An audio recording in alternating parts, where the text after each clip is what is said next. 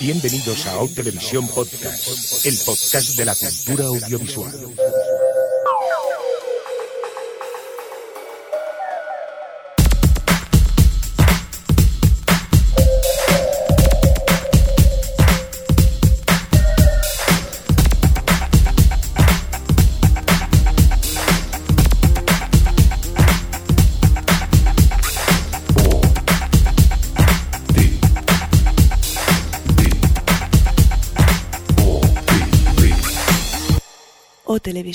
O Televisión Podcast.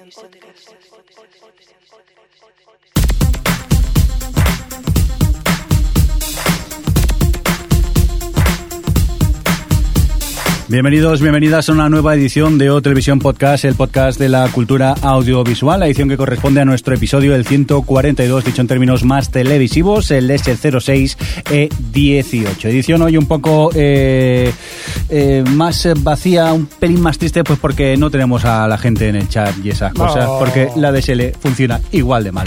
Gracias, Telefónica. Y hecho el anuncio de Telefónica, vamos a presentar a los componentes del podcast, que es lo importante y lo interesante aquí en el OTV. Por un lado, eh, vía Skype tenemos a Adri. ¿Qué tal, Adri? ¿Cómo estás? Hola, bien, aquí estamos. Bien, también tenemos por el Skype a Alex. Eh, ¿Qué tal, Alex? ¿Cómo estás? Bien, aquí hoy qué bien os oigo, qué gusto. Sí, más o menos, ¿eh? pero hemos tenido que sacrificar el chat para que nos podamos entender mínimamente nosotros. Otro que no está en el Skype, sino que tengo a mi lado, eh, Javier Fresco, ¿qué pasa? Hola. Ya está, ¿no? Sí. Así explícito. Venga, y tenemos público hoy también, por lo visto. Eh, Ramón Rey, ¿qué tal? ¿Qué pasa? Propicios días, aquí estoy. Como no funciona el chat, Sí, no he sí. venido a directo a casa de Adri. Fíjate, qué fan que viene a casa de Adri para poder conectarse directamente. Oye, que nada, que muchas gracias por estar ahí, que sabes que puedes intervenir siempre que quieras. Es mentira. Y di lo que tú quieras, ¿eh? que aquí nadie te corta para que hables, pero pide permiso primero. bueno, dicho esto, si os parece, vamos rápidamente a hablar un poco de tele y de cine, que es lo importante y lo interesante aquí en el podcast, aunque esta semana están, estos últimos días, está un poco la cosa flojita, ¿no, Javi, de noticias? Está el tema... Llega el veranito, ¿no? Llega verano, la gente tiene ganas de, de- de- de playa y de sorbetes y heladitos. Venga, vamos a por noticias. Eh, Adri, empezamos contigo, porque a mí el proyecto este, eh, aunque todavía no es nada 100% seguro ni nada, me ha llamado un poco la atención. ¿Qué pasa con la MTV? ¿Qué está preparando? Pues está preparando una adaptación a serie eh, de la saga de Scream, que es esta saga de terror de Kevin Williamson y, y Wes Craven, que ya tiene cuatro entregas. Y bueno, no se sabe mucho, solo se sabe que, que los dos, eh, que- vamos, que dos antiguos ejecutivos de la MTV van a ser los que están desarrollando la serie, pero no se sabe mucho más. Yo sé que Alex es súper fan de la saga Scream. ¿Qué piensas tú de que vayan a hacer la serie? Pues que para qué lo tocan. A ver. Primero, Pero, si, me dices otra cadena, a lo mejor tenía un poco más de esperanzas, pero es en TV que realmente por ahora en series no ha hecho que Teen Wolf. Pues, no sé. Y luego, que ¿cómo lo vas a enfocar esto como serie? A lo Claro, es lo mejor rollo. Harper Island, que dices, venga, un misterio para los 13 capítulos. Porque si no, no me veo cada capítulo matamos a alguien distinto, no sé. Por favor, Harper's Island, no, por favor. Es que a mí, no, no, o sea, eh, utilizar Harper's Island de, de referencia para este tipo de cosas, eh, tipo 10 negritos, no, ¿eh? Como si fuese No. buena, no, ¿eh? No, no, no, no iba en ese tono, sino como Harper Island en el mal sentido. Harper Island, ya, ya, sí. Harper Island, la verdad ya. es que a mí no, no, no le veo, es lo que dices tú, que sobre todo de- en, formato, hombre, si hacen lo que dices de, mm, de ese, pues tienes un ghost face de estos de, por temporada y que será uno de ellos y averiguar quién es y tal, pero... uf, A ver, también esto luego está el hecho de que nos quita las posibilidades, yo creo, ¿no? De una quinta película, aunque bueno, después de la cuarta. Ya, a ver, superarlo. no sé.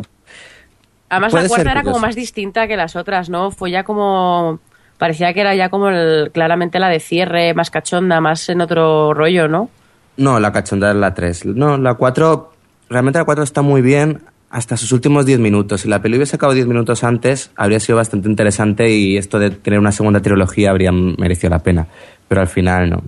Hombre, yo, Alex, lo que me, me preocupa que digas que MTV no ha hecho cosas buenas. No sé, eh, Deep Valley, por ejemplo, a mí no me disgustaba, o incluso Awkward, yo la encontré una serie correcta. Ya, pero Sí, una pero cosa son es hacer comedias. awkward, claro, y otra cosa es hacer. Claro, a lo mejor si hacen una Scream barra. ¿Cómo, es el, son- cómo son las parodias? Scary, Eh, Scary Movie. Scary Movies. pues pero a lo mejor no me pega eso. más con MTV. Ya, ya. Y a mí me viene más a la mente eso, Teen Wolf, que es lo otro que ha hecho en TV, así un poco... Ay, Teen Wolf, es verdad. Que ya va por la tercera temporada, ¿eh? No, segunda. Segunda. Bueno. Bueno, habrá que esperar. muchas. Habrá que esperar y ver a, a ver si evoluciona el proyecto y finalmente sí que, que podemos ver esta versión eh, serie de Scream en la NTV. Yo, yo Sí. puedo adivinar, ya sabéis que yo soy buen futurólogo para esto, y yo lo veo tipo True Blood. Ahí lo dejo caer. Y te quedas tan ancho. Tan anchísimo. Así, por decir No algo. sé ¿no? cómo tomarme esto. Por cierto, que hablando de terror, eh, al menos por la cara de este señor, eh, tenemos una noticia que da un poco de miedo, ¿no? ¿Qué pasa, Javi? Pues sí, una de lo- uno de los estrenos de esta nueva temporada en cuanto a televisión eh, se habla, pues es Aníbal. Sí. La, la serie que va a contar las aventuras de Aníbal Lecter eh, cuando era un consultor del FBI. Y en este caso, pues no sabíamos quién iba a ser el personaje protagonista, ni el actor, ni nadie. Y ahora por fin ya nos han dicho quién es, y es Matt Mikkelsen. Y este señor, aparte de ser un señor que da un poco de miedo por la cara, mm, ¿quién es? Este seguramente lo recordaréis como el villano Le Chiffre en el, en el Casino Royale, la penúltima de James Bond. También ha hecho, yo que sé, en El Rey Arturo, en Valhalla Rising, que era el director este de Drive.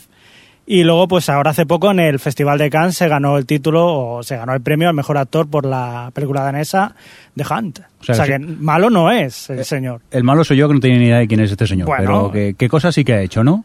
Sí, sí. eh, también decir que la serie será de 13 episodios, la emiten en la NBC. Y bueno, contará eso, eh, como la agente Graham, pues colaborará con el Dr. Lecter. Y lo que sí que dice que Brian Fuller, que es el que lo sigue, que es, es uno de los desarrolladores de Heroes, por ejemplo. Mm. No digo nada, pero... Seguimos con más referencias geniales. No, no, pero a ver que está bien. Y dice que, que intentará hacerle eh, todavía un pelín más, eh, más asesino, más malo que lo que se veía en El Silencio de los Corderos. A ver, yo tengo que decir una cosa. Di. Que a mí este chico no me parece mal, que es buen actor y tal. Pero estamos hablando de la NBC, de una serie que es una de las grandes apuestas de este año, supuestamente. Y a mí este chico me da como grima. Es como, no sé, no lo veo es para. Aníbal.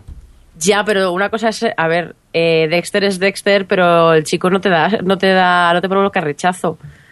Este Es- tiene cara que es el, es el protagonista, entonces tiene que ser, tiene que tener la facilidad de que tengas el doble rasero este de, joder, es que es Aníbal, pero a la vez tiene su encanto, pero es que este no.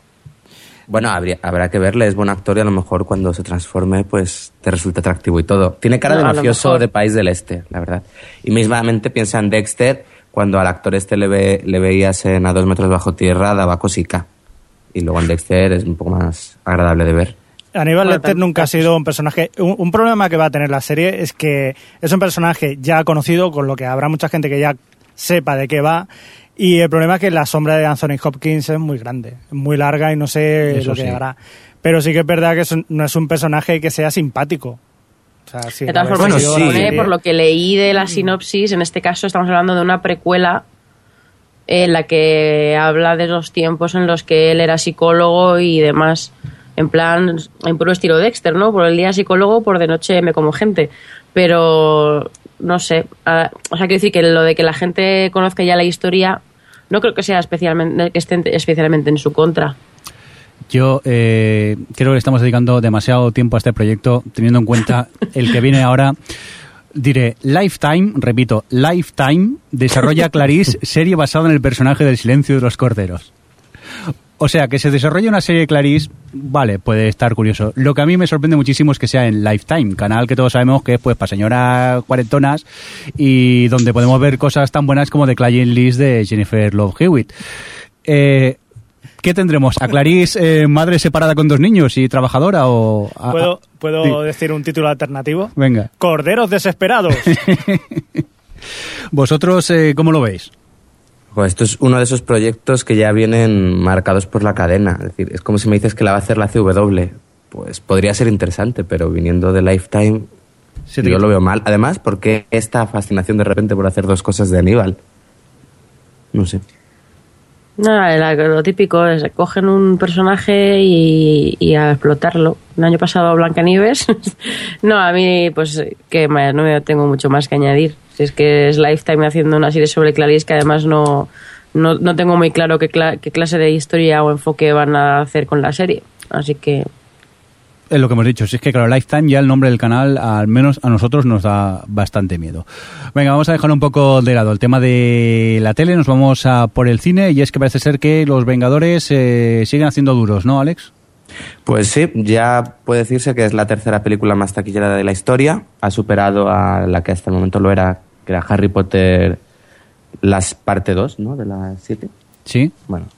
Y ya es eso, ha llegado a un 1.300 millones de dólares. Y vamos, pues eso, es una barbaridad. Lo ha conseguido, yo creo que en cuanto ha sido cuatro semanas.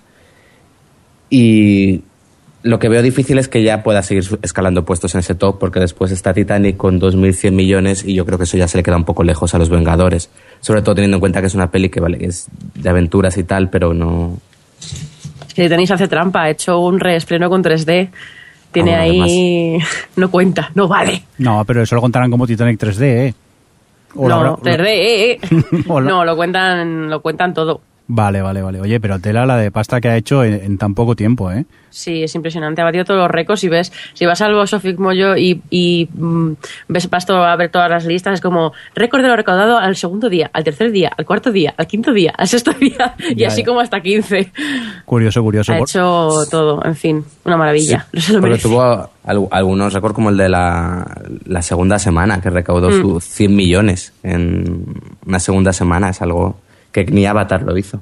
No, si al final tendré que ir a verla. Si es que estáis todos encantados y encima no hace más que recaudar, pues haga a mí el rollo superiores me da un pelín de pereza, pero bueno, yo qué sé. Pues te vas a hartar. que hace eh, tre- 30 años que no voy al cine, ¿no? Quizá tocaría ya volver a ver otra. Por cierto, noticia de esas que me ha dejado un poco picuet y es que Alex puso en el guion que se han dado los premios a los mejores trailers del año. Yo no tenía ni idea que existía eso. Ya, es bastante curioso. Bueno, aquí dan premios por todo, ya se ha podido ver. Sí, sí. Pero es cierto que hay, que hay algunos trailers, cuando están bien hechos, que, oye, yo creo que merecen ese reconocimiento. Aquí entre los premiados creo que estaba el Caballero Oscuro, la leyenda renace, y luego uno de mis trailers favoritos, que es el de Blancanieves y la leyenda del cazador. Sí. También se reconoció como mejor tráiler de aventuras, creo que era. Pues bueno, es, es cierto es eso, el, el valor del tráiler cuando se hace bien sí consigue llamar la atención. Cuando no es de, estas trail, de estos trailers como los de, me acuerdo, American Pie, que te contaban todos los chistes de la película y que luego veías y no tenía gracia porque ya lo habías visto todo. Pero no sé cuándo se... El de, el de Amazing Spider-Man de este año es como, ¿me puedes contar más toda la película? Es Por igual, favor. Si, si ya lo sabemos todo lo que va a pasar, ¿qué más da? Sí, sí. Aparte, no, bueno, pero es otro rollo. es- se te cuenta hasta el minuto 80, creo, el de Amazing Spider-Man. Hola. Vaya tela. Es lo que comentabas antes a la hora de comer con Javi, que tanto tráiler, digo yo que sé, también habrá premio al tráiler más engañoso o eso, al tráiler que te cuenta toda la película, porque Hay uno que es el tráiler más trash, que, le da, que se lo ha llevado Piraña 3D, o al más cachondo. Y Es que lo del 3DD ya dice mucho. Me fascina mucho eso de que den premios incluso para los... Es lo que decíamos, ¿eh? hay, hay premios de, de todo, porque esta semana incluso nosotros hemos descartado algunas noticias, pero es que están los MTV Movies Awards, me parece por aquí, y también los Critic Choice Awards, si mal no recuerdo. Y bueno, si es que, contra- ¿por qué no nos montamos unos premios nosotros o algo? Los MTV Awards son muy divertidos. Siempre gana Kristen Stewart. Uy, ya ves qué calidad No, de oye, premio. este año han arrasado los Juegos del Hambre, menos película que se la ha llevado Twilight. Vaya Y el mejor beso se lo ha vuelto a Y el llevar. beso también, sí, sí. Es que realmente eh, yo en su momento fue como, pero ¿cómo es posible que arrasando los Juegos del Hambre no se lleve mejor película? Pero claro, luego lo entendí, hablándolo con alguien, que realmente es que solo estaba nominada a esas dos, Crepúsculo. Entonces, claro, es normal que las, las fans hayan votado ahí rascado lo que podían.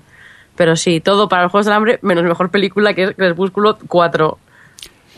Venga, vamos a continuar, vamos a hacerlo... No, espera un momento, Dime, Jordi, ¿no vienen sí. unos pájaros por ahí? Sí, es lo que estaba intentando lanzar, Ah, pero no me dejabais. Pensaba que ibas a seguir como se te había olvidado. no, no, tenía presente que teníamos pillos pillos por aquí. Lo que pasa es que como no calláis debajo del agua, pues es complicado poder meter los temas. Pero bueno, pregunta que hemos hecho vía Twitter esta mañana. ¿Qué series verás este verano? Aquí, pues la pregunta en- englobamos todo, desde novedades a cosas atrasadas que nunca tienes tiempo de ver y ahora en verano es un buen momento. Venga, Adri, empieza tú. Dani Saur 117 nos decía que va a ver Awake, que aunque esté cancelada, mucha gente se la ha recomendado y aún no ha podido ver ni el piloto. Albertini nos decía que este verano seguirá con sus visionados del Doctor Who clásico y de Survivor, aparte que también verá The Ricky Gervais Show y quizás Friday Night Lights. No, quizás no, empieza por Friday Night Lights y luego ya el resto. Oh, por cierto, que continúa con más cosas Albertini. Ah, sí, cierto. Y de serie de verano, lo de siempre. True Blood, Breaking Bad, Alphas, Tron, Throne of Rising y alguna más que otra. Lilet92 dice que Rizzoli and Isles y Warhouse 13. Es una tontería de series, pero le sirven para pasar el rato, el rato en verano. Bueno, eh, voy por aquí, nos cuenta Paco Jarillo que tengo guardadas Green y érase una vez, pero no estoy seguro de aguantarlas hasta el final. Paquito LF dice que la cuarta de Sons of Anarchy, Homeland, Girls, Person of Interest, seguras. Y nos pregunta si es buena elección. Eh, sí, ¿no? La gran... Sí. Yo creo que sí. Bueno, yo, Girls, aquí Bueno, el sector... Person of Interest. Ya estamos, el odia JJs. Ya estamos aquí peleándonos, pero bueno, eh, tú échale un vistazo a todas que tiene muy, muy buena pinta, Paquito Olf.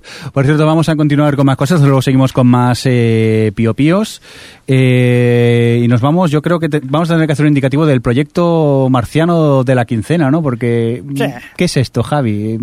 Cuéntanos. ¿Os acordáis eh, que hace poco hablábamos que Amazon iba a sacar una, una versión cinematográfica, una división eh, que se llamaría Amazon Studios, ¿no? Sí. Y entre ellas, una de las primeras opciones que tiene es, eh, vamos a imaginarlo, eh, ¿qué es lo que más se vende por Amazon? Películas de zombies. ¿Qué podríamos hacer? ¿Una película de zombies contra algo? ¿Contra qué? Vamos, piensa rápido, rápido. Mm, Gladiadores. ¿Cómo? Gladiadores. Gladiadores contra zombies. Mm, te lo compro. Venga. no me digas que van a hacer una película Sí, zombies sí, contra sí. gladiadores. Sí, le han, le han pedido a Clive Barker, Sí. que es un escritor ya renombrado y, y es un, un mito del terror. eh, pues eh, que ha hecho series o sagas como Hellraiser o Candyman, le han dicho que haga una cosa así con esto, que haga algo. Y entonces la idea es que va a haber un chamán dentro del, de Roma, de los juegos estos en Roma, y Sí. los juegos del hambre, no, los juegos de gladiadores. Y entonces echa una maldición y empiezan a aparecer zombies y tendrá que, ir- que ir un, un de esto. Un gladiador pues tendrá que luchar contra los zombies. Pero, pero tú te escuchas lo que estás diciendo. Sí, no, no. Seguro es- que te lo has inventado. que no, que no, que, es- que esto es así, que es verdad. Yo, a ver, Eh, os digo otra cosa, que luego también hay otra Tengo película. aquí a Ramón riendo, o sea, muriendo de risa porque no puede comprender qué es lo que nos acabas de contar. Pues eso, que es una, una película de Amazon Studios y que va a hacer Zombie versus Gladiators. Oye, yo bromas aparte, quizá en el cine no la vería, pero en Amazon estás en casa aburrido y tienes la opción y estás con los colegas y dices, ¿qué nos vemos? Coño, zombies contra gladiators, estas... Pasa que a va a echarse ser- unas risas tiene que estar bien, ¿eh? Pero va a ser seria. Clive Barker hace películas de terror chungas, ¿eh? No me jodas. Sí, sí. Bueno. Hay otra, hay otra que está también, eh, también es eh, Boy Scouts versus Zombies, pero está ya de cachondeo.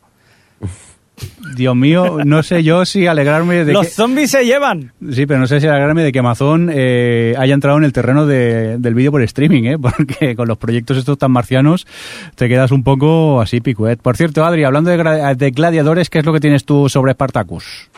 Pues nada, que ha- han dicho Starz que la tercera temporada de Spartacus va a ser la última.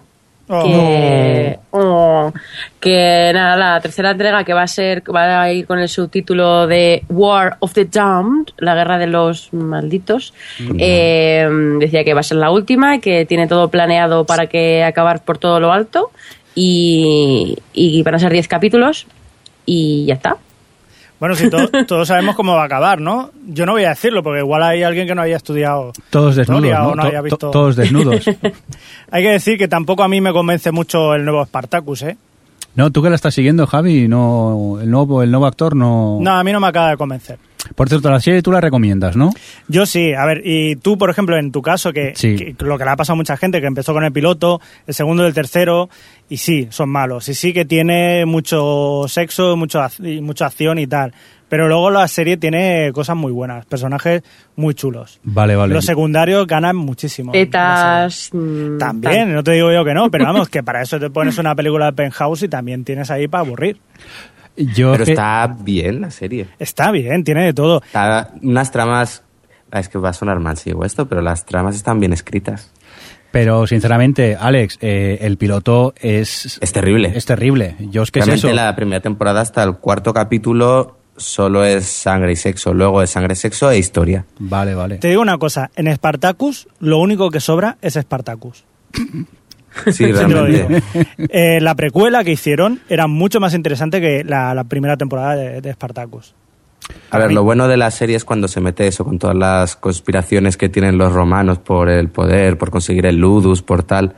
Y claro, cuando, cuando empiezan a explotar eso, el- es lo que hacen en la precuela, que se centran más en, lo, en el ascenso de los dos dueños del ludus, pues es cuando gana. Ujú. Vale, vale, tomo nota. A ver si yo es que ya te digo, tras el piloto se me quitaron las ganas de seguir, pero mira, ahora en verano que hay tiempo para ver series, me la dejo la pila de pendientes, a ver si, si me lanza ella. Aún así, tienes que tener estómago porque es muy bestia en cuanto a sangre. Bueno, eso no tampoco me da mucho miedo, pero es cosas hemos visto. Jordi solo tiene miedo de las puertas que se cierran solas. Sí, sí. Ah, vale. Yo de eso y del demonio. El resto me da igual, ya directamente. Eh, venga, vamos a por más cosas. Eh, Adri, ¿qué tienes tú por aquí de Nurjaki? Pues nada, que al contrario que Spartacus, no ya que ha renovado por una temporada más, que es la quinta. Y bueno, como ya hablamos en su momento, la tercera temporada tuvo bastantes críticas, pero con esta cuarta temporada los críticos han vuelto a, caer en sus redes. Eh, yo creo que Alex nos puede confirmar que ha mejorado, ¿no, Alex?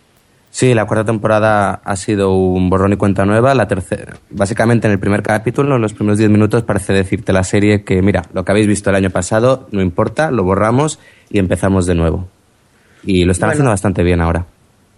Pues nada, ya dicho eso, pues mm, la quinta eh, parece ser que las dos creadoras de la serie y showrunners, que son Linda Walhem, y Liz Brixius, eh, van a abandonar la serie. Dicen que por motivos personales y va a retomar el que ha sido showrunner de Dexter durante cuatro temporadas, cuatro primeras de hecho, Clyde Phillips va a ser el que va a retomar la serie. A mí ese cambio me preocupa un poco. Porque este tipo de serie me parecen muy personales y no sé si de repente cambiar ahora. Estoy de acuerdo. Yo solo te puedo contentar con, diciéndote que, que las cuatro temporadas primeras de Dexter han sido las mejores. Así que no sé si sirve de algo. Bueno, sí. Venga, vamos a continuar con más televisión. En este caso o- os hablo de, de este eh, nuevo remake que se está preparando de la serie clásica de Monsters. En este caso la serie cambiará su nombre, será The Mockingbird Lane y de momento pues ya sabemos quién va a interpretar a su protagonista, a Herman Monster y no es otro que el actor Jerry O'Connell. Yo he alucinado ba- bastante con, con, con esta elección. No sé si vosotros lo veis como Herman Monster al, al actor. No, No tengo opinión sobre esto. no, es la verdad, verdad. que no. El sector joven que no ha visto la serie no sabe de qué estamos hablando. No. Alex, tú tampoco opinas, ¿no? Pues no sabes ni de qué estamos yo hablando. no puedo decir nada. Hostia. No era de mi época. Estoy por hacer el podcast OTV viejuno y OTV juventud, no sé, o algo. Esto es, horrible. Yo sí que hay una, una serie, Jerry O'Connell, la verdad que está agafado el pobre, pero hubo una serie que a mí me gustó que era un poco de ciencia ficción, que era uno que hacía saltos en el tiempo y todo esto. No estaba mal esa serie, no sé si os acordáis, no me acuerdo ahora. Mm, ¿Cómo no, se llamaba? Ahora no, yo lo recuerdo. Pero Si tuviéramos el, el- el chat, nos lo decían en un momento. Claro, pero gracias Telefónica. Eh, yo lo que lo recuerdo en de Carpooler, donde me caía fatal su personaje y, y poco más. O sea que no sé. Yo muchas ganas de verlo a él como Herman Monster no, no, pero bueno, habrá que. Yo sigo empeñado, aunque la voy a ver la serie, me pica la curiosidad. Aunque he leído algo que me preocupa bastante y es que dicen que en este no remake que la cosa será un poco más oscura, sobre todo en los orígenes de la relación entre Herman y Lily Monster. Y hablemos, eh, recordemos que la primera era una comedia. Dime, Javi. Que ya está, gracias a la IMDB nos Sí. ha dicho que se llamaba la serie Salto al Infinito, Sliders. Ni idea, sinceramente. Pues estaba bien. Vale. Suena mucho a serie de Telemadrid por las tardes. Sí, no, no, no, la verdad es que era, la hacían en la 2 y la verdad es bastante tonta, pero a mí me entretenía bastante esa serie. Venga, vamos a continuar con más eh, pajaritos que hemos eh, preguntado algo por Twitter y tenemos unos cuantos. Pío, pío, pío, pío. Os recordamos la pregunta, ¿qué series verás este verano y qué es lo que nos ha respondido la gente? Alex. Pues Mello CR nos dice, de momento solo Sweets, Rizzoli and Isles, Royal Pains, Burn Notice, White Collar, Episode, Fallen Skies, Leverage y alguna nueva. Me gusta porque solo lo ha puesto entre comillas, ¿eh? Va entre comillas. Venga, ¿qué más? Otra que se va a hartar este verano es Sandra Evans, eh, que tiene previsto ver Justify, Angel, Spaced, Lip Service, revisionar Buffy, eh, quizás acabe de West Wing y Twin Peaks y puede que se anime con The Wire. A ver, Sandra Evans, que he leído que vas a ver Spacer. La primera que tienes que ver, pero ya, directamente. Venga, os leo yo lo que nos cuenta Isa Morami. Nos dice, me habéis leído el pensamiento porque quería vuestra opinión sin matarme por no haberlas visto. ¿Cuál veo, The Good Wife o Breaking Bad? Breaking Bad, Breaking Bad. A ver, es que los tonos son muy distintos. A ver, tienes todo el verano, puedes ver las dos, pero yo creo que aquí somos equipo Breaking Bad 100%. Sí, The Good y Wife, además, The Good Wife. además Sí. que aproveche porque Breaking Bad acaba con esta temporada y pueden palmar. No. A ver, No, no, seamos serios. nueva Votos temporada. A favor de Breaking Bad. Uno, yo, pero si, casi no no lo vemos. Ah, espera, que estaba contando manos levantadas y solo veía las mías y de Javi.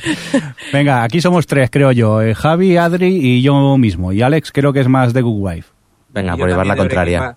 Ramón también Breaking Bad. Bueno, pues mira, empiezo por Breaking Bad y, y luego No, sigue con The Good yo Wife. creo que puede, puede Oh, combinarlas perfectamente porque los tonos son muy distintos. Breaking Bad También- es muy intenso, muy... Sí, pero Alex, a la que empieza a ver Breaking Bad es que no va a poder esperarse a, a ver otro episodio. Igual. Que no, va, eh. con la segunda temporada a lo mejor se duerme y la abandona. Ya estamos. No, es verdad, la segunda pasó, ¿eh? Luego la retomé, pero la segunda tela. A ver, espera, desconectar de Skype, Alex. ¿Cómo va esto? ¿Qué botón es? Vaya, tela, lo que acabas de decir, me acabas de ofender.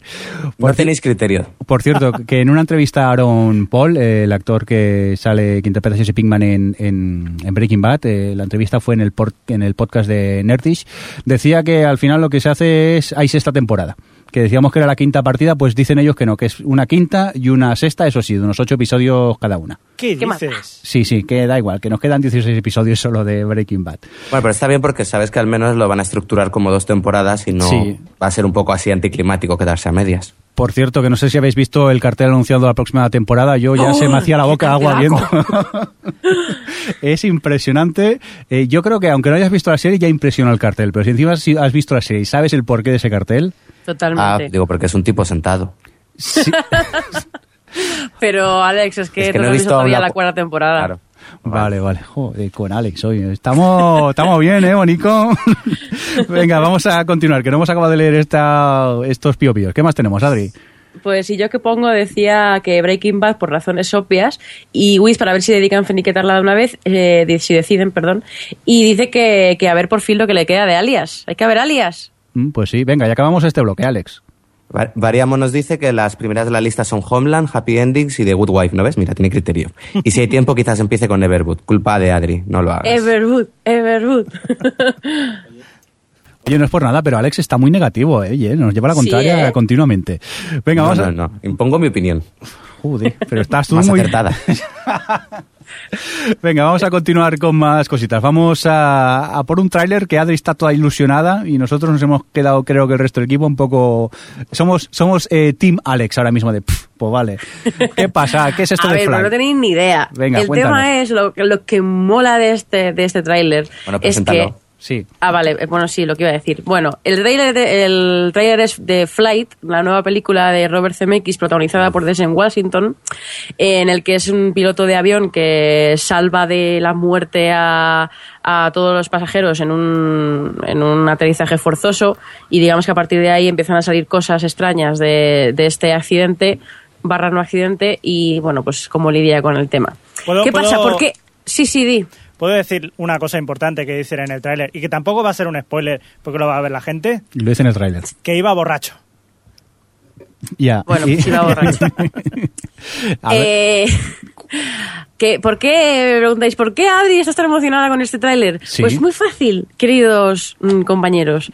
Eh, Robert Zemeckis, eh, a pesar de que Alex le odie profundamente, tiene un historial de películas estupendérrimo, como por ejemplo Futuro, Regreso al Futuro, Roger Rabbit, Forrest Gump, eh, Contact, eh, Náufrago, etcétera. El problema, y me vais a entender y deja de decir mamarrachadas, eh, que lleva desde el año 2000 que estrenó de Náufrago, ha estado metido en este mundo de motion capture, haciendo mierdas como Polar Express, Beowulf y demás.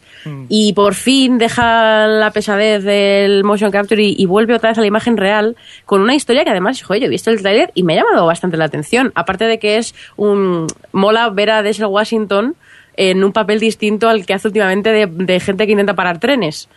Mm, Sí, no sé. este intenta aterrizar aviones. Bueno, sí, pero no, esto es eh, como más drama y no sé, tiene buena pinta. Vosotros es que sois muy negativos. Yo es que soy muy fan de, de Robert Zemeckis del de antes. Perdona, pero yo viendo el tráiler me pareció un telefilme eso. Hecho, Un telefilme. un- una peli hecha para la tele directamente. Pantena 3 un sábado por la tarde. Demasiado Cuando sea un éxito retomar este podcast y es dejar en ridículo. A mí, a mí me gusta el Cuando se llame Oscars por esta película. A ver, quizás la culpa es tuya, que pones en el, en el guion, hay que verlo, que, tengo que verlo, que no sé qué. Y claro, lo vimos y nos quedamos, ah, pues vale. ¿y dónde Yo no he puesto importante? eso, yo he puesto, tengo muchas ganas de hablar de este tráiler. Y ya está. Pues Aunque muchas tenía ganas. más ganas de hablar de, de Robert Zemeckis que de otra cosa. Vale, pero pensábamos que sería, no sé, otra cosa. Vimos el tráiler y bueno, parece una peli correcta, pero tampoco la veo una Mira, gran película. Hab- Hablando de trailers, que no está en el Sí. guion. ¿Habéis visto el nuevo tráiler eh, de, una- de De la película de Disney. De Sí. Wreck-It Ralph? Sí, No, sí, yo sí, no. sí. Tiene pintaza, que sí. Sí, la verdad yo no me esperaba gran cosa, pero joder, es que te empiezan a tocar ahí los malísimos de los videojuegos de toda la vida y... Sí, sí. y te- Me encanta el momento villanos anónimos del tráiler. Oye, aprovechando que tenemos a Ramón Rey por aquí, eh, Ramón, ¿tú has podido ver el tráiler extra de la peli de CMX o qué? Lo he visto, lo he visto. ¿Y qué? Aunque tienes a Adri al lado y te puede pegar un par de hostias, ¿cuál es tu opinión? Aunque tenga a Adri al lado, mi opinión de Robert Zemeckis es bastante parecida a la suya. Y a mí esta película me trae muy buenas sensaciones y ver al Zemeckis de, de los buenos tiempos de las películas de acción real. Y me parece una historia que puede ser muy interesante el tema de, bueno, de todo lo que cuenta el tráiler, de analizar al personaje público, héroe, que salva el avión, bla, bla, bla, y todo lo que puede surgir a partir de ahí con la mano de CMX detrás. Yo lo que he visto me llama bastante la atención y tengo ganas de verla. Oye, pues, pues Ah, nada, Javi, tendríamos ah, mal día esto tú y vale. yo o algo. No, yo no sé si, si os pasa, pero yo siempre he relacionado a CMX con películas de acción, pero también con un poco de, de cachondeo. No cachondeo, pero sí un poco de comedia. Eh, La muerte os sienta también, por ejemplo, que era una película... Gran película, pero es una de las pocas que tienen ese tono. Sí, pero Y Roger Rabbit, poco más. bueno, eh, Forrest Gump, por ejemplo, también utiliza un poco de humor. Y películas así. Sí, pero no sé. Bueno, utiliza sí un poco de compararía todo. el humor de Forrest Gump con el de La muerte del sitio también, ¿eh? No, está En claro. Náufrago también hay humor. Náufragos, La la pelota. Pero ves, yo por ejemplo he visto, para mí me parece que patina un poco cuando se lo toma demasiado en serio. Por eso no me atrae tanto, porque me parece una película muy seria esta. Forrest Gump tenía mucha parte del metraje que era súper seria. Sí, sí, una parte, pero ¿eh? ¿qué pasa? Y, y para mí se manejaba muy bien en, en esas cosas.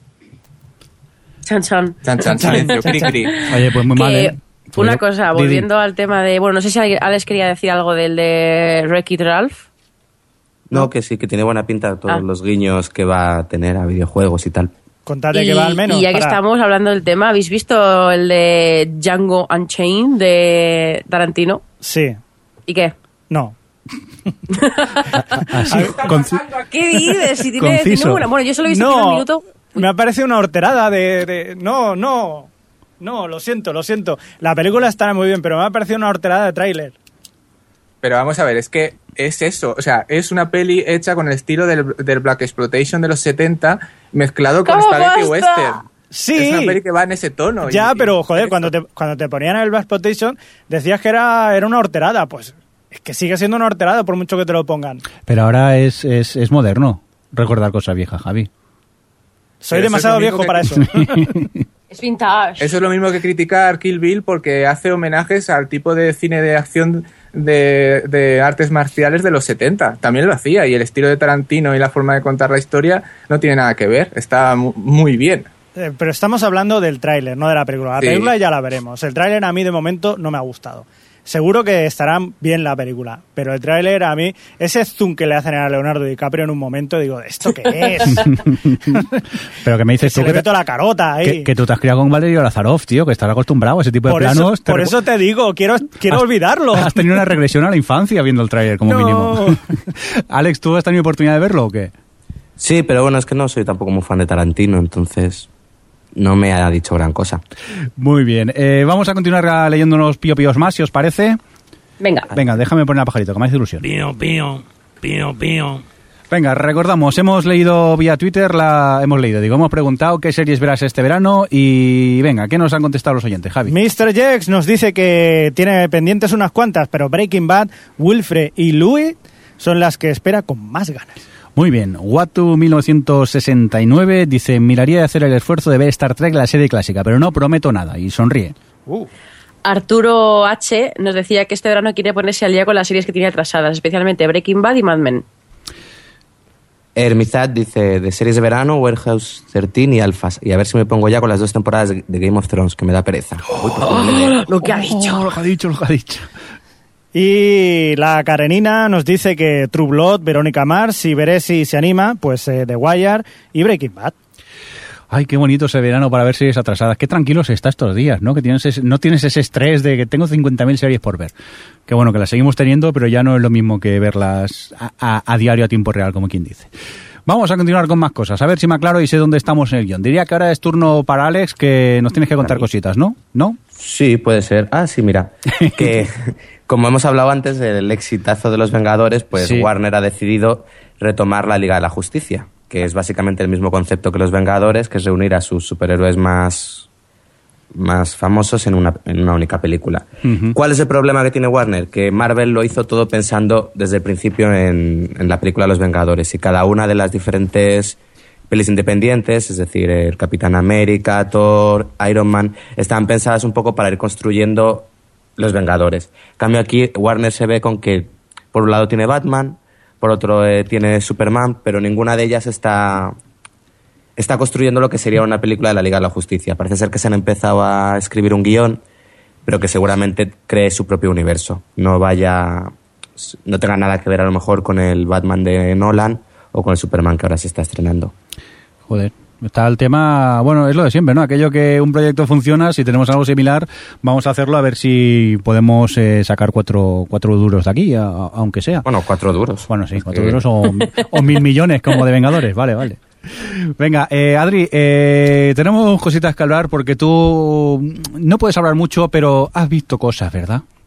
He visto cosas. ¿Qué has muertas. visto? ¿Qué has visto?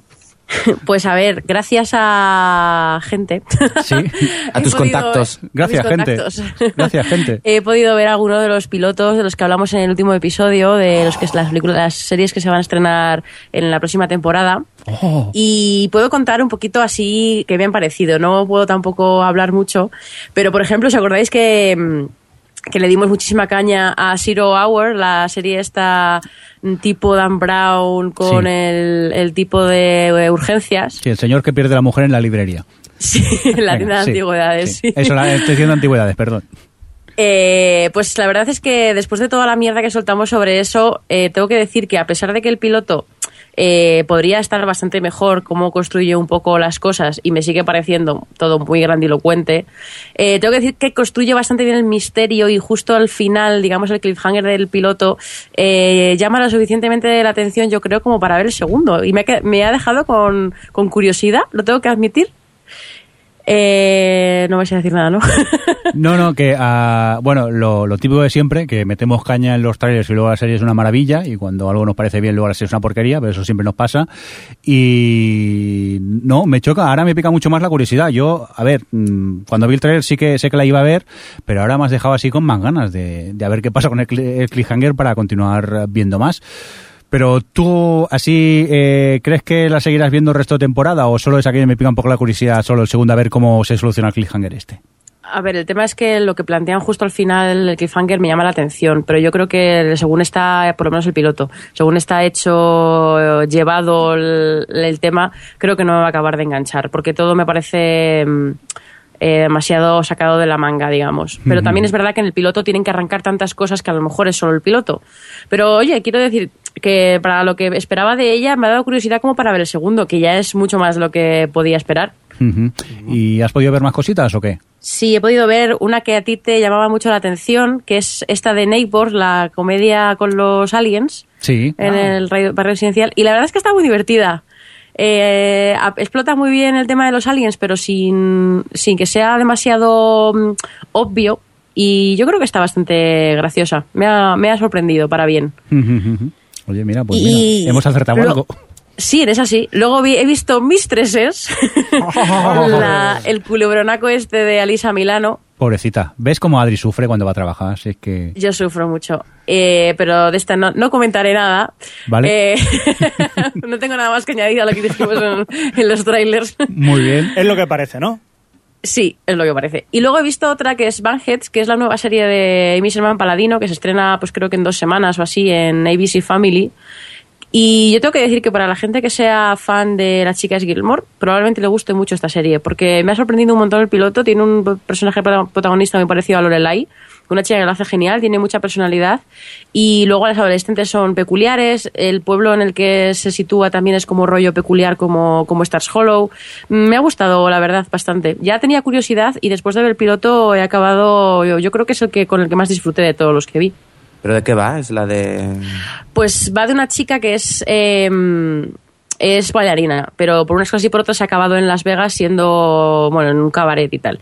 Y tiene a un tipo que está todo el tiempo encima de ella porque está enamorado y tal y cual, y ella tiene una audición. Y cuando llega a la audición, eh, solo de verla, que ya no tiene 20 años, ya tiene 28, ya como que se le ha pasado el arroz, eh, la dicen que no sin ni siquiera ver cómo canta y baila. Entonces se súper deprime, se emborracha y el tipo este la convence de que se vaya con él a su pueblo. Y claro, al día siguiente se despierta en el pueblo este, con que el tipo vive con su madre, que por cierto es la madre de Lorelai, es la misma actriz, y que, que esta madre tiene una escuela de danza. Y bueno, pues es ella como llega ahí y tal, y pues se supone que va a enseñar a las chicas que están ahí baile y tal, pero es lo que más eh, lo que más mola de la serie es el personaje protagonista. Ella es genial, es muy peculiar, es muy.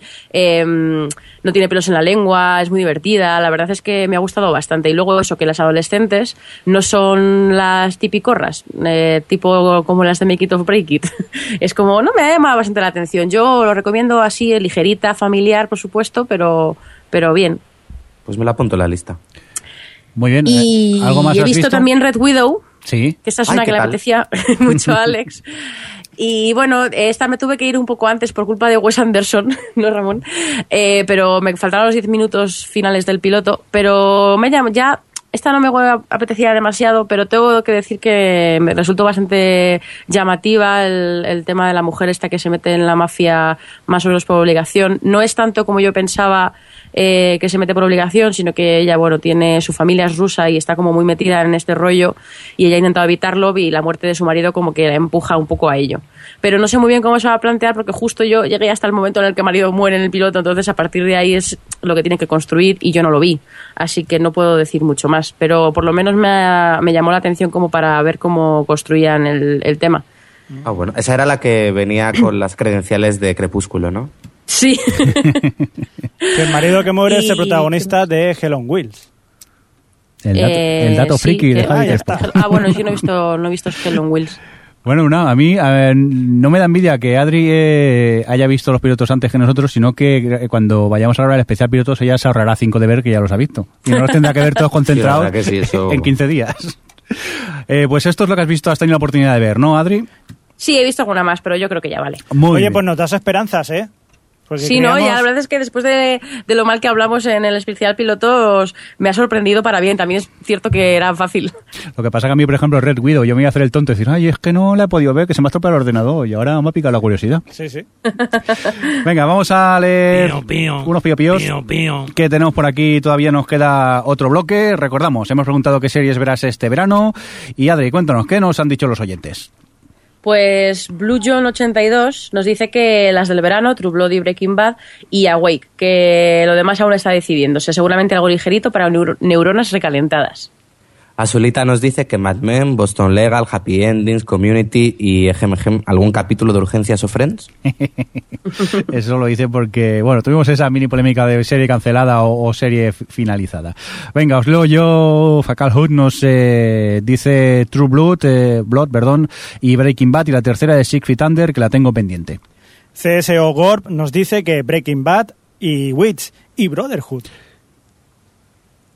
Adri. Lipuz, Lipuz Zaragoza. Zaragoza. nos dice que, que además de regresos y estrenos del verano, eh, quiere ver Battlestar Galáctica, Mad Men, Six Feet Under, The Wire, Parks and Recreation, Cougar Town y puntos suspensivos, que a saber. Uf, Pues, pero vaya lista. verano más intenso, ¿eh? Galáctica, Sí, sí, Mad Men sí. y Six Feet Under y The Wire. No vas a poder ir a la piscina. Es que- sí, sí, la gente tiene un verano muy flexible. Venga, vamos a leer otro bloque. Va, Alex, cuéntanos, ¿qué nos dice Guanche78? Nos dice la cuarta de Breaking Bad, la tercera de Deadwood, la séptima de Mentes Criminales y la tercera de, de The Good Wife. Brinstar 8, Albert nos comenta, creo que ha llegado la hora de ver Los Soprano y por supuesto este verano toca The Newsroom, Wilfred, eh, Breaking Bad y un largo etcétera. Eh, Oliva Owl nos dice que True Blood y Perception. Por cierto, Falling Skies eh, no había sido cancelada, aparecen en, en algunas webs. Y aquí pues le respondemos nosotros que no, que se estrena la segunda temporada el 17 de junio. A ver que si... Fallen Skies fue un éxito el año pasado, en verano.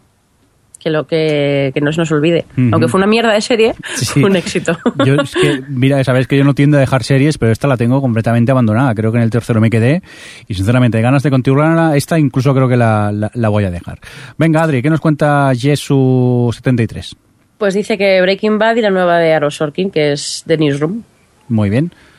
Alex. Y Jackson, Jackson 5 eh, Will, dice Wilfred, Awkward, Louis, News- Newsroom, Breaking Bad, True Blood, Episodes, Weeds, Arrested Development, Freaks and Geeks y And the Clay. Guau, otro que se queda sin piscina. Bueno, te- tenemos otros que luego leeremos, ¿no, Adri? Que son los que no nos ha dado tiempo de apuntar o si los has puesto Sí, en el los he guion. apuntado ahí. Ah, bueno, que no nos las habéis impreso. Yo ya había impresido y no me ha dado tiempo.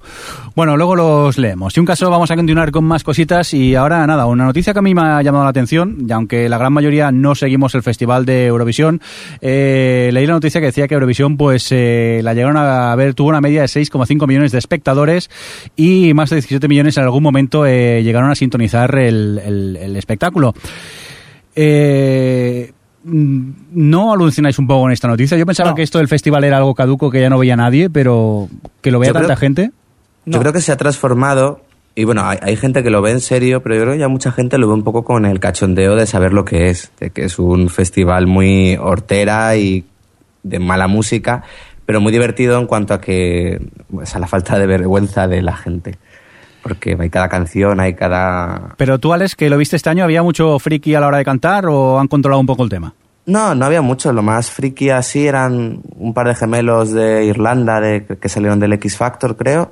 Y luego las señoras viejas de Rusia, que quedaron terceras y cocinaban mientras cantaban. Tenían un horno y hacían unas empanadas mientras estaban cantando unas señoras de 80 años rusas. Pues lo que hace toda la gente cuando hace Pero vamos, que realmente cuando ves eh, Eurovisión lo que te vas a encontrar es eso, es eh, a, a cinco o seis cantantes que parece travestis, eh, con el ventilador cantando y luego cuatro o cinco baladas, algún tema decente y luego España haciendo un poco el, el cutre. lo que puede.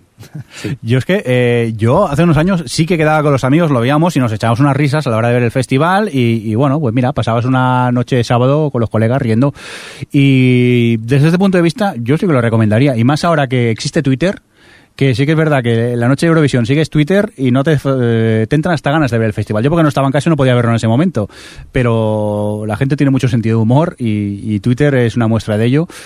Y yo sí que lo recomendaría. Ahora, ¿verlo como algo serio? No, sinceramente. Sí, para verlo Claro, como algo ya serio lo veo algo hay gente que se lo toma muchísimo en serio el festival. Sí, no, no, a mí, a ver, hay todo tipo de gustos, pero yo ya te digo, si me tuviera que sentar allí y valorarlo, no, pero como chiste o como divertimento, sí. A mí lo que me ha sorprendido es que te haya sorprendido a ti esta cantidad de gente que lo haya visto. Eh, sí, efectivamente, aquí se ve otro tipo de televisión que no vamos a entrar a valorar, pero sí, esto ya hay muchi de estos 6,5 millones de espectadores, yo te digo que la mayoría iban en serio. ¿Seguro? ¿Tú No, crees? no lo sé, Ah. Ah, vale. no lo sé. Hostia, me, me fascina cuando Javi se me pone serio y acaba señalándome y con cara de he dicho esto y claro, me he quedado de piedra ahora mismo. Lo que sí que es verdad que la gente que lo ha visto en cachondeo, seguramente lo que tú dices, se juntaban varias gente a verlo para cachondeo. Yo también lo he hecho, ¿eh? Sí. Lo reconozco. Vale, vale, vale. Adri, tú has hablado un poco de este tema. Ya, eso es ella- muy sí. representativo. Venga, oye, pues eh, nada, si os parece, Adri, nos eh, lees los últimos tweets que hemos tenido, la pregunta que series vas a ver este verano. Sí, pues eh, teníamos Citosino, que solo contestó Aaron Sorkin. Así que supongo que de Newsroom. Wisu decía que se va a dar palizón de series con la segunda y tercera de Misfits, eh, Breaking Bad desde cero, Gossiper la quinta y Revenge. Y Chaconi nos decía que le va a dar una oportunidad a Girls, que acabará la quinta de Mad Men y la tercera de Community. Y como gran reto, Quantum Leap. Quantum Leap, uy, el salto cuántico. Esta serie maltratada por la tele porque al menos en la autonómica en TV3 eh, ahora la daban, ahora no la daban. No sé si te acuerdas ni de ella, Javi, porque miras con cara así... Sí, sí, sí, sí, ya sé cuál es. Por cierto, que la gente del podcast Tú no has tenido de infancia, eh, tiene un especial dedicado a esta serie. Por si os apetece, os lo recomendamos desde aquí. Por cierto, y, y vosotros, eh, gente del equipo, para. Bueno, y Ramón Rey, espectador, eh, ¿qué series habéis, eh, tenéis previstas ver este verano? Adri, por ejemplo. Pues yo tengo varias, así que que regresen, eh, que ya ha vuelto, por cierto, está Drop the Diva, que es mi placer culpable del verano, que ha vuelto con la cuarta temporada. Eh, han vuelto mis programas de cocina, Masterchef y Hell's Kitchen. Y tengo ganas de que vuelva Wilfred también, que lo ha dicho alguno de los oyentes. Episodes ya ha vuelto y la verdad es que me está gustando bastante esta segunda temporada. Creo que está siendo mejor que la primera. Y bueno, la que ha dicho de Banheads de ABC Family y la de la de Sorkin, claro, de Newsroom. Ujú. Alex, tú. Bueno, ah, espérate, Ah, bueno, no he sí. dicho Breaking Bad. No he dicho Breaking Bad. mucho Breaking Bad, mucho Breaking Sí, Bad. sí, sí, me muchas ganas de Breaking Bad y, y de seguir con The Closer, que ya se, ya se nos acaba. Eh, Alex. Pues yo, bueno, creo que intentaré con True Blood esta temporada y de las nuevas yo diría que ninguna más. Voy a aprovechar a ponerme al día con, pues eso, con Breaking Bad la cuarta y bueno, con muchas más que ahora no recuerdo. Ramón, ¿tú alguna que quieras ver este verano? Tienes por aquí, mira cómo se nota muy bien el micro. De las que vuelven este verano, veré Breaking Bad, Wits y Wilfred. Sí. Eh, Continuum, la nueva serie esta canadiense, seguramente si no se tuerce mucho la veré porque me está gustando a pesar de que es cutrilla. Y estoy viendo The West Wing, así que tengo para rato con la serie de Sorkin unas cuantas temporadas ya. Por cierto, Javi, aprovechando que Ramón cita Continuum, tú que la has estado viendo estos días. Sí, ¿qué? bueno, dos episodios que he visto. Sí. El primero, pues no parecía mal, pero el segundo, como que se me ha deshinchado un poco. Es que tampoco voy a decirlo ahora, pero tiene un par de excusas un poco absurdas. ¿Eso de qué va? esta serie? Dilo, dilo. Lo- Es que es una, una, una especie de policía que está en el año 2077, hay un grupo de terroristas que hacen un salto en el tiempo y ella por casualidad pues también se mete en el salto. Entonces, claro, eh, cuando se da cuenta de que está en el año 2012, pues dice, "Mm, qué mal, que mañana tenía que llevar a mi niño al dentista. y eso es lo primero que se le viene a la cabeza a la mujer. Estas Pero aparte del piloto dices que está bien, luego el segundo No se mal, ¿eh? No un pelín. Sí, sí, no, el segundo ya da más o menos una idea de cómo va a ir el resto de la serie. Que tampoco está mal, tampoco está mal. Sí que es verdad, como dice Ramón, que es un poquillo cutrilla así, pero que no está mal la idea, que puede estar más o menos bien. Oye, por cierto, eh, siguiendo con la pregunta de qué series verás este verano, así, Ah. ¿qué nos recomiendas? Pues ¿O qué es lo que verás? Yo ¿O veré la de? Wilfred también. ¿Sí? Eh, seguiré la de True Blood, aquello ya seguir por, ca- por cachondeo. La de New Room también habrá que verla. Breaking Bad, por supuesto. Y Hell on Wheels, que esta me parece que tú y yo la, seguimos. Sí, sí, a mí Hello Wheels la primera temporada me gustó mucho y, y tengo ganas de que empiece la segunda. Pues aprovecho y cuento yo. Yo no tengo muy, no sé muy bien qué es lo que voy a ver este verano porque tampoco me lo he planteado. Sí que sé que seguro que veré eh, Breaking Bad, no podía faltar. Hill on Wheels también que comenta Javi y la de Sorkin de la cual tengo ganas. Y luego supongo que lo que haré es eh, recuperar alguna de esas series que tienes que ver y que nunca te has puesto. Y aprovechando que el verano vamos más tranquilos, pues intentaré ponerme a- al día y, y ver alguna. Estoy dudando si empezar The Shield, que tendría que empezar, pero que nunca lo hago. Por sí, empieza la... Sí, por cierto, en The Shield, eh, el otro día eh, vi que estaba en UC, entré en UC, eh, me iba a registrar, digo, mira, ya que está, la veré en UC, y resulta que es que no había subtítulos de la serie. Eh, estaba eh, doblado al castellano, eh, si mal no recuerdo estaba en inglés, pero subtítulos todavía no habían. Y eso a mí, sinceramente, me echó bastante para atrás. Manías mías, pero yo prefiero verlo todo en versión original, pero quieras o no, todavía necesito subtítulos para según qué series. Y espero que prontito eh, Yusi en este aspecto se ponga las pilas y podamos disfrutar de subtítulos ya en sus series o, o películas. Y por lo Yo demás, di Adri, Quería perdona. decir una cosa, sí, es que eh, has dicho lo de que, que querías aprovechar el verano más tranquilo. Sí. La verdad es que yo todos los veranos pienso lo mismo, digo, voy a aprovechar para, mm, para hacer algún re- eh, visionado que tengo pendiente o revisionados. Este año, por ejemplo, quería hacer mi revisionado de Doctor en Alaska, pero Mm. es que cada verano no hago más que añadir series del verano nuevas y al final llega, y como también quiero tener una vida fuera de mi ordenador, eh, llega un punto en el que no puedo hacer revisionados y es como, Adriana, tienes que dejar de ver series del verano. He dejado True Blood por eso, que es como, tengo que quitarme de algún sitio. Pero ¿sabes qué pasa? Yo lo que hago, por ejemplo, recuerdo, eh, hace dos veranos eh, fue momento para The Wire, y el año pasado, si mal no recuerdo, fue el ala oeste de la Casa Blanca y casi me dedico exclusivamente a, a ver esto, algún capítulo suelto de alguna serie que den actualmente, yo que sé, Breaking Bad sí que no me lo perdía nunca, pero lo que hago es más centrarme solo en, yo que sé, un clásico que, que no he visto. Pues voy a, a ponerme las pilas y, y me pongo a ello. Aún así, me lo tomo con calma, ¿eh? que a lo mejor para ver The Wire, que eran que cinco temporadas de 13 episodios cada una, pues estuve desde mediados de junio hasta septiembre, que voy con calma, pero bueno, ya es... Bueno, con tranquilidad. joder, hay que salir. yo, ya que ya sí ya enlazamos con lo siguiente, Sí. eh, la que sí que voy a ver eh, en plan de mm, que fuera de lo que es las nuevas series o las nuevas temporadas eh, es Happy Endings, que la verdad es que en mi, en mi timeline de Twitter está la gente bastante, la, la recomienda bastante y tal, y tenía curiosidad y he empezado a ver ya, he visto dos capítulos, no, tres capítulos de la primera temporada Sí. y me está gustando. No sé si vosotros la habéis visto, pero Eh, eh, creo yo- que está muy bien los personajes, eh, la química entre ellos y me ha sorprendido. ¿El piloto te gustó? No especialmente. Vale, vale, yo es que solo he visto el piloto y no me gustó, pero nada.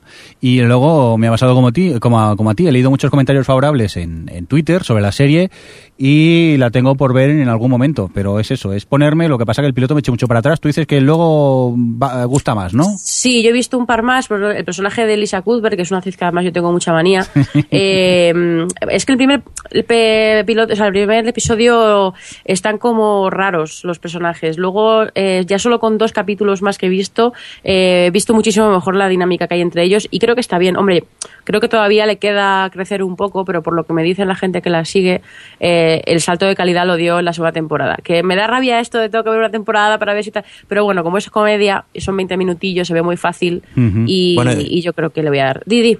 Y además, eh, ten cuidado que el orden de los episodios no Sí. se corresponde con el de emisión. Es Sí, decir, lo lo iba a decir. desordenado.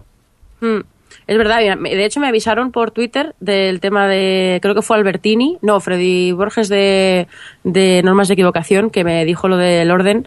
Y sí, en Mayatele tienen un post en el que está puesto el orden en su puesto de emisión, que se supone que el segundo capítulo, el que emitieron como segundo, perdón, el que tendría que haber sido el segundo, perdón, no sé ni lo que digo, el que emitieron como segundo era el décimo, en el que hay una mudanza y luego, claro, ves que no se habían mudado, o sea, que un desastre. Y sí, sí, lo estoy viendo por el orden correcto, que a lo mejor mucha gente que la dejó en su momento podía ser por eso, pero vamos, no, no creo, porque la sitcom tampoco... Pero bueno, eso, que aprovecho y ya como de 20 minutos, igual que también estoy viendo South Park así desde el principio, Sí. pues es más fácil hacer, eh, retomar ciertas series si son cortitas. Muy grande South Park, ¿no, Adri?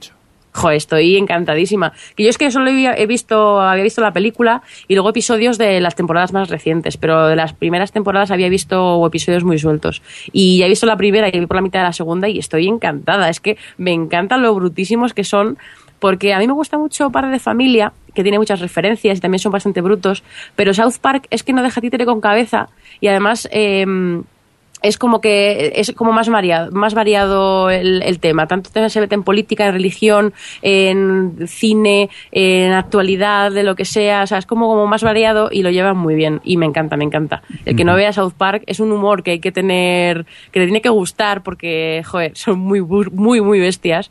Pero yo estoy, vamos, les adoro. Adoro profundamente South Park. Muy bien, ¿alguna cosita más que quieras destacar que hayas visto estos días? O ya Ya, ya me callo. Muy bien, Alex, tú has visto cine, ¿no? Sí, de destacar el Blancanieves y la leyenda del cazador, que la fui a ver la semana pasada con Adri. Y era una peli que tenía bastantes ganas, ya digo, el tráiler en su momento me encantó, yo creo que me lo debí ver como 15 veces. Pero luego la película es bastante fallida. Yo creo que peca de que el tráiler cuenta lo mejor, es decir, los eh, hallazgos visuales más potentes ya están en el tráiler, por lo que no te sorprenden al verlo. Y la película falla enormemente en el guion. Es, comienza muy bien, durante los primeros 20 minutos te presentan el personaje de Charlize Theron, que es la, la bruja malvada de la historia, y luego salta a Blancanieves. A partir de ahí la película es un desastre. Por un lado, por la falta de carisma total y absoluta de Kristen Stewart. ¿Cómo eres? Por- No, pero es verdad. Y luego por otro por el guion, que no se preocupa en desarrollar el, un mínimo los personajes, la relación de ella con el cazador. Y al final termina resultando muy aburrida. Es decir, yo había, hacia la mitad de la película me estaba aburriendo bastante. Bueno, Y es encima- curiosa. de- Es, es curiosa de ver y al final casi lo mejor de la película es la canción final compuesta por Flores and the Machine. El resto- Hala, 10 euros para oír una canción. Como videoclip Eh, no, no, bien. que fuimos gratis, ¿eh? Ah, vale, Claro, hombre. Adri, ¿qué querías decir tú? No, yo iba a decir que encima, mm, que, que lo que dice Alex, que es aburrida, que es cierto, que encima siendo una película que solo pretende entretener, eh, es aburrida porque ni siquiera en la acción, como no se ve nada, pues no, no. Y luego eso, lo que la, la, la cara de asco permanente de Kristen Stewart, que Ah, no tengo nada contra ella, ¿eh? Didi. No, que y nos olvidamos de, de la clave, que se dedicaba a ir plagiando planos de montones de películas. Bueno, es un plagio total, así los anillos barra eh, la princesa Mononoke, que eso es vergonzoso. Est- estos planos de tan típicos de la comunidad del anillo andando por un risco, pues ahí lo había como cinco veces. Era como, a ver. Cuando acababas de ver eh, cosas que recordaban a Lorien, a Moria y a de todo, es como, a ver, pero no te, no, encima no hagas estos planos aéreos porque ya es la monda. Venga, eh, ¿alguna cosita más que quieras destacar, Alex? Eh, no. Vale. Pues Javi, tú que has visto cosas, ¿no? Esto, hola, mega maratón, ¿qué? Mega Maratón, me faltaba la tercera y la cuarta de Fringe y me he puesto con ella. Y, y bueno. Tranquilo, ¿eh? sí. Rájate, respira antes Me de quedan decir... cuatro, cuatro episodios. Se lo he dejado en el 19 de la cuarta, porque sé que son de los especialitos, los decimonovenos. Sí. Y, y bueno, la verdad que no me ha desagradado dentro de lo que cabe. Me sigue sobrando mucho la historia ñoña de, de los dos protagonistas, lo siento, pero tiene episodios que la verdad son muy chulos. Y el personaje de Walter Bishop es que es muy grande. Muy bueno, muy bueno. Pasa que has acabado un poco empachado, ¿no? Porque esto que lo has visto en 15 días. Sí, poco más o menos. Es lo que tiene el insomnio, que te pones ahí. Pero has visto más cositas, ¿no? Sí, también he visto, me ha encantado mucho la, la serie Don't Trust the Beach y Apartment 23. Sí. Muy divertida, no me lo esperaba, ¿eh? O sea, sabía más o menos por lo que dijimos el año pasado, que tenía buena pinta, que podría ser y tal, pero tiene un humor que El me ha hecho mucha el- el año pasado no, el podcast anterior, como quien dice. No, el año pasado hablamos de... Eh, Hablamos de la noticia, pero la vimos hace poco, Javi. La han estrenado no hace mucho esta. Cuando hicimos el preestreno, Sí. eh, pero del año pasado. Dios, qué memoria Claro. tienes, tío, qué memoria Claro. tienes. No, no, no, ahora me has dejado flasheado. Venga, va, muy bien, perdón. Que por entonces era Apartment 23. Sí, sí, sí, vale, vale, vale. Y nada, he visto también, ayer vi la de Lon Mayer, que estuvimos hablando en el, en el episodio anterior. Sí. ¿Y qué sí. tal? ¿Qué tal? Pues no sé qué deciros, es un procedimental de toda la vida, pero ambientado en el oeste, en Wyoming. Es un sheriff y al lado tiene una, una reserva de, de indios. ¿Pero es de época del oeste no? ¿O no, es no, no, es, la es- actualidad? es actual. pero es un sheriff eh, prácticamente... Pero lleva gorrito, claro. Claro, claro, lleva sombrero que ahora se llevan. Y ahora se lleva ¿no? bastante y estrellita y todo. Estrellita. Y pistola. Y pistolica también, y, y recortada y de todo tiene. Sí, no me cae mal. La verdad que yo creía que iba a ser un rollete y tal, y no me ha caído mal. No sé si es porque ambientado en plan como si fuera una cosa tipo pueblo, no lo sé. Pero no me ha desagradado. Quizás vea algún otro episodio y a ver cómo va. Sale Kate, eh, ¿cómo se llama? La, La de, Starbucks de Starbucks, esta. Battlestar Galáctica. Sale esta Sí, también. La chica que ahora no recordamos el nombre, somos así de... Kate, Kate, ¿Qué es Sarkov? Sarkov. Bueno, Sí, esta. Sale esta. Qué, qué gran profesionalidad tenemos Sí, en este sí, bueno, así a Que tuntún. Sakov, sí. Esta, esta. Pues sí, no está mal. O sea, ya te digo. Lo que pasa es que da un poquito de grima. Me, aco- me acordé muchísimo de vosotros, queridos compañeros de televisión, porque el protagonista, el sheriff este que ya adulto, ya mayorcillo y tal, la mujer se la ha muerto hace un año y está con las cenizas en una caja de té y siempre la lleva con él. Y eso me ha recordado nuestro especial JPod 2012-2011. Eh, mi extraña adicción, ¿no? Mi extraña edición, que los que sepáis de qué va ya sabréis a lo que me refiero. ¿hay ¿Algo más que destacar, Javi? No, nada más. Oye, pues aprovechando que tenemos a Ramón por aquí, Ramón, ¿tú quieres destacar alguna cosita que hayas visto estos días? Yo he visto una cosa ayer. ¿Qué viste? Cortesía de Sensacine. Wow. ¿Y qué es? Que no lo sabemos. No lo sabéis, pues es el preestreno de Moonrise Kingdom, la película nueva de Wes Anderson. ¿Y qué tal?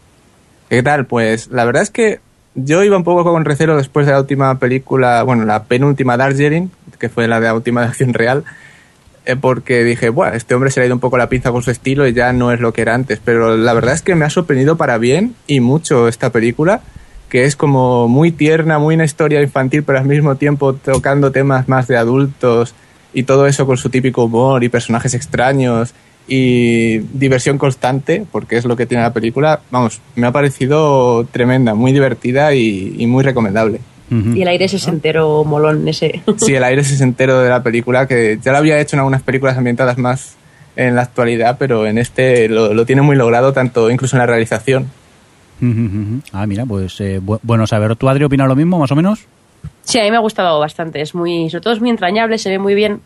Y, y no sé, la verdad es que de las últimas dos pelis de Wes Anderson, la de, porque también vi la de Mr. Fox no hace mucho, y un poco en el mismo tono de suyo, pero con diferentes temas. Muy bien, muy bien, sí, yo estoy de acuerdo con lo que ha dicho Ramón. Y ¿Alguna? Splat, la banda sonora Ah, por maravillosa. supuesto, la banda sonora de Desplat, mi querido Desplat.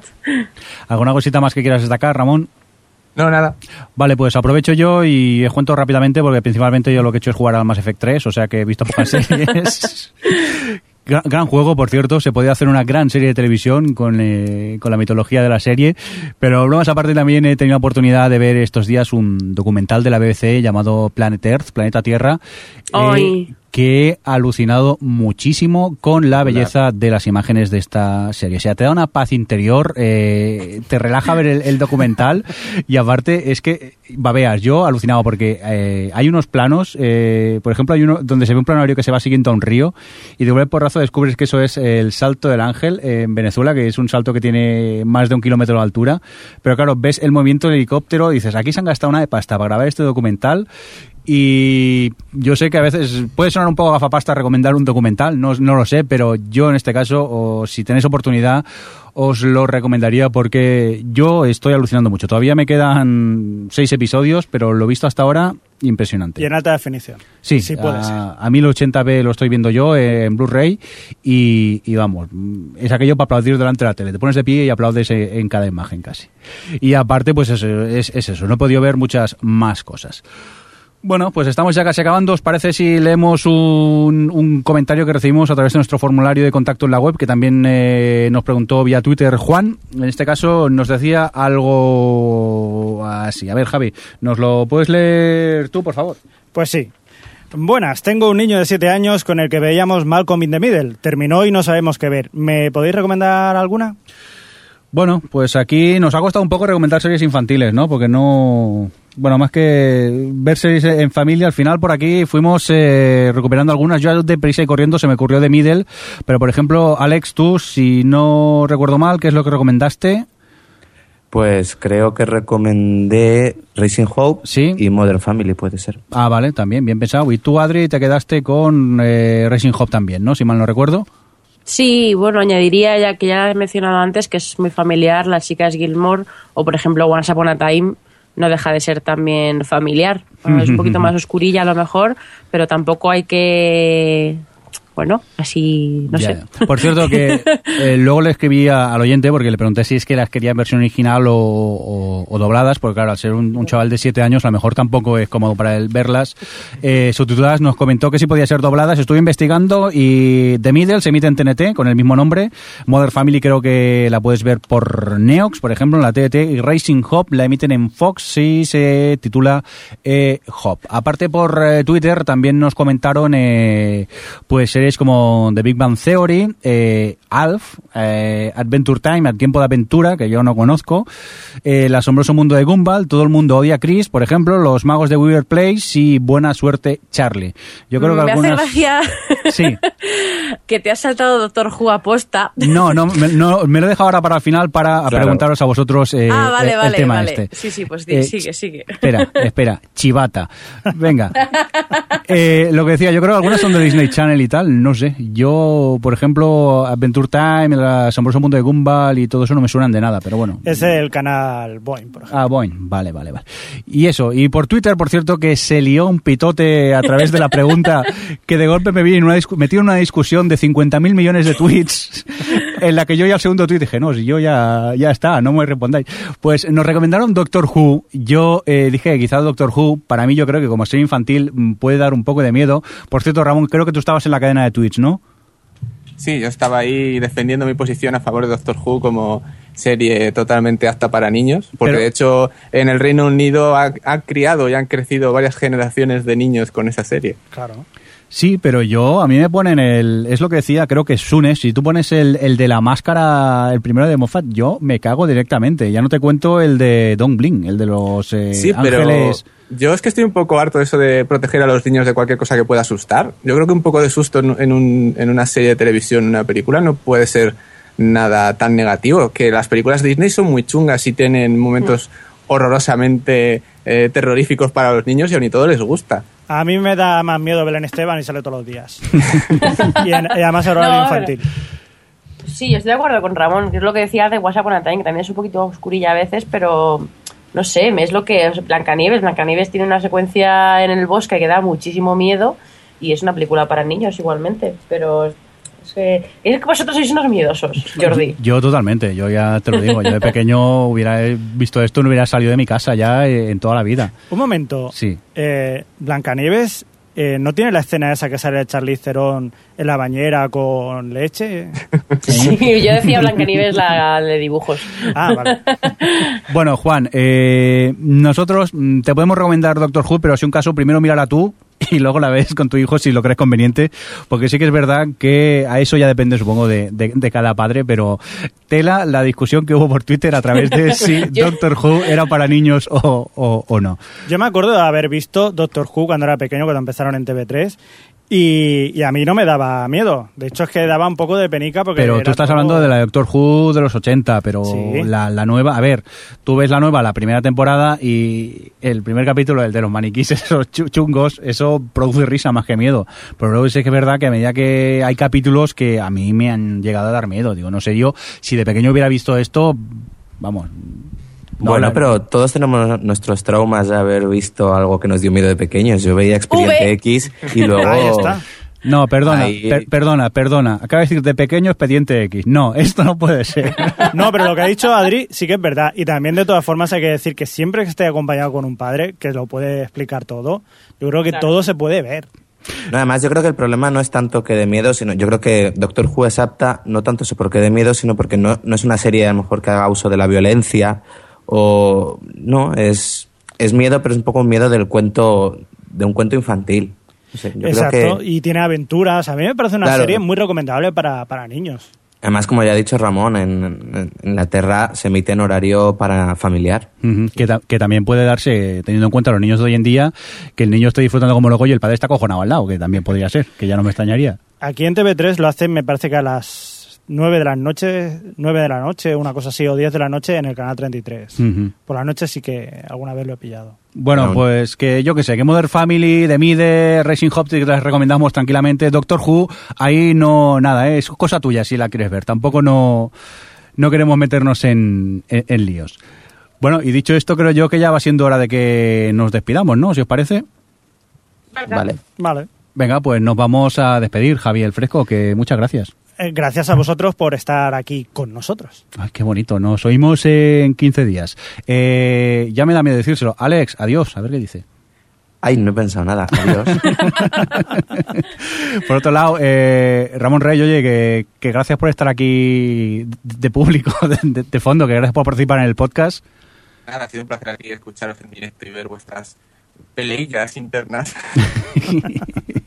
Eh, bueno, creo que se ha entendido que el Skype ha fallado un poco. Por cierto, eh, Ramón, porque por si alguien no lo sabe, hace otro podcast con, con Adri, el esta y ya la he visto. Toma spam. Muy recomendable. Pues sí. Oye, Adri, que, que muchas gracias. Gracias a ti, cariño. Uy, qué, qué- qué bonito. qué- Ay. Y ahora- Nada, que, que, bueno, nos escuchamos en el próximo capítulo, que será el resumen de la temporada o no. Pues sí, tenemos Jefe. que hacer el fin de temporada ya, ¿no? Con estos calores y tal. A ver si montamos una gorda. Hay que empezar a maquinar a ver qué hacemos y a ver qué nos deja hacer el Skype también, que esta es, es, es otra. Y nada, por mi parte, pues recibir un cordial saludo del señor Mirindo. Nos oímos en 15 días. Hasta luego. Bye, bye. O Televisión Podcast, el podcast de la cultura audiovisual.